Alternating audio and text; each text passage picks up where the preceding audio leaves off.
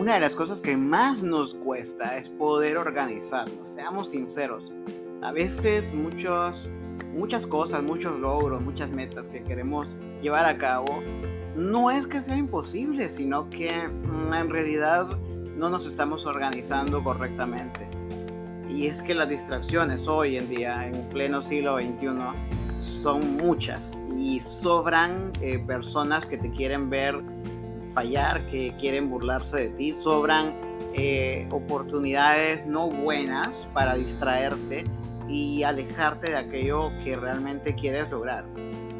Pero es que la decisión está realmente en ti. Yo creo que eh, no es que tenemos tampoco que dedicarnos solamente a nuestros sueños y metas, pero si manejamos nuestro tiempo correctamente, dejamos de perder tiempo en aquellas cosas que nos alejan del propósito, de la meta que queremos lograr y nos concentramos en ser efectivos porque no se trata solamente de agarrar una, una agenda y organizarte y decir, bueno, hoy voy a hacer esto, mañana voy a hacer esto, en tres meses voy a hacer lo otro.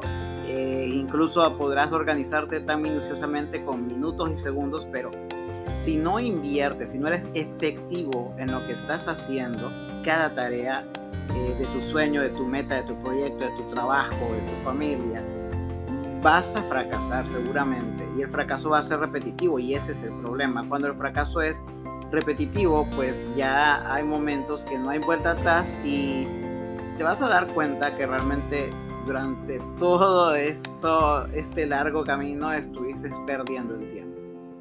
Entonces, manejemos bien nuestro tiempo, manejemos nuestro tiempo de una manera correcta, seamos eficaces, tratemos de optimizar tareas, no estar ni dar tantas vueltas en algo que quizás podemos resolver.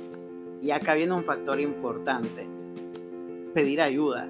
Una de las cosas para poder manejar nuestro tiempo correctamente es saber pedir ayuda y poder eh, delegar a otras personas algunas cosas que seguramente nosotros quizás no podemos hacer.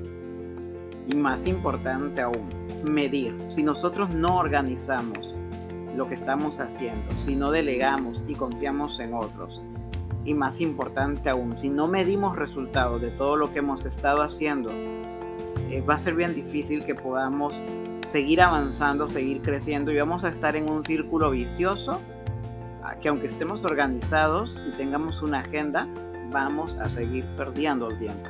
Entonces, este episodio de hoy es específicamente para eso, para decirte, aprende a manejar tu tiempo correctamente. Estoy seguro que tienes las, las facultades y tienes también el talento, la habilidad para poder hacerlo.